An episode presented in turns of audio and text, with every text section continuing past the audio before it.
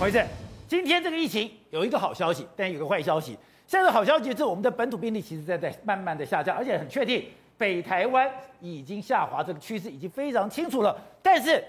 坏消息是，哎，我们的死亡人数还有两百一十三，而且黄立明讲的一个东西是，哎，我觉得也很夸张是，很多的个案都是三天到五天之内、一周内死亡，这个速度、这个进程，真的比全世界快很多吗？黄立明老师说的这个三到五天内死亡，其实前一阵子我们也有探讨过哈。对那可是现在跟那个时候又不一样的是，我们现在是快筛阳确诊，对理论上应该可以提早。对可是最近也有一些医生发现一个问题，因为我们早期太强调要快筛阳才能去做 PCR。。对，那可是我们现在发现一些人，其实他明明他是有重症风险因子，然后他有症状，他甚至有接触史，那可是他快筛做的就是阴哦哦，因为快筛一个问题是它可能有一定的未阴性，它在病毒量测不出来。低的时候，呃各种各种原因，它可能是病毒量低，可能是对你裁剪的不够精确，对自己裁剪嘛吼。那我们知道口水快筛可能还有那个你病毒量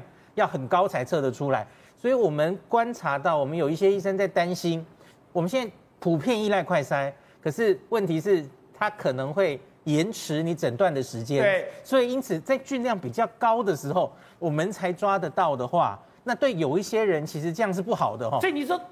当我在快筛确定是阳的时候，代表我身上的病毒已经到了一个程度了。对这个时刻其实对我来讲是危险的。因为在这些快筛大概早期都是大概是 CT 值二十七以下，对我们才测得到哦，所以其实病毒量已经蛮高了哦。那所以其实现在很多医生，像台大的李建章老师也常常呼吁大家，只要你有风险因子，对特别是有风险因子的人，你有风吹草动，就算快筛阴，其实也值得你跑一趟急诊，对来来做 PCR，因为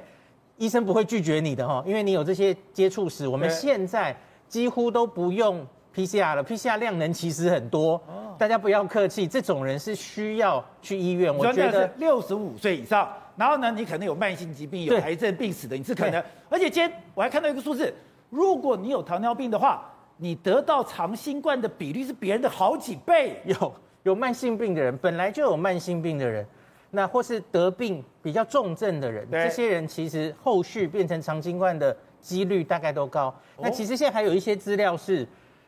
长新冠有一部分人搞不好会跑出糖尿病来，有一些研究是这样子啊哦。对那后你续说我怎么本来没有糖尿病，对我感染以后我变糖尿病对，，有有几个研究是这样的啊结果哈、然后还有说长新冠有些人可能心血管的疾病，对像中风的比例也稍微有增多，这个要很小心。那可是这个多半我们看到的都是前面的变种病毒，对，那那他们追踪比较久了嘛，奥密克戎比较少。欧米孔的话，现在还没有太多资料。那欧米孔初步现在英国有一些比较大的追踪资料，是说因为英国现在多半的人其实是打过疫苗的嘛，打过疫苗，然后得了欧米孔之后，发生肠镜外的比例大概是个位数，都比前面的变种病毒似乎低。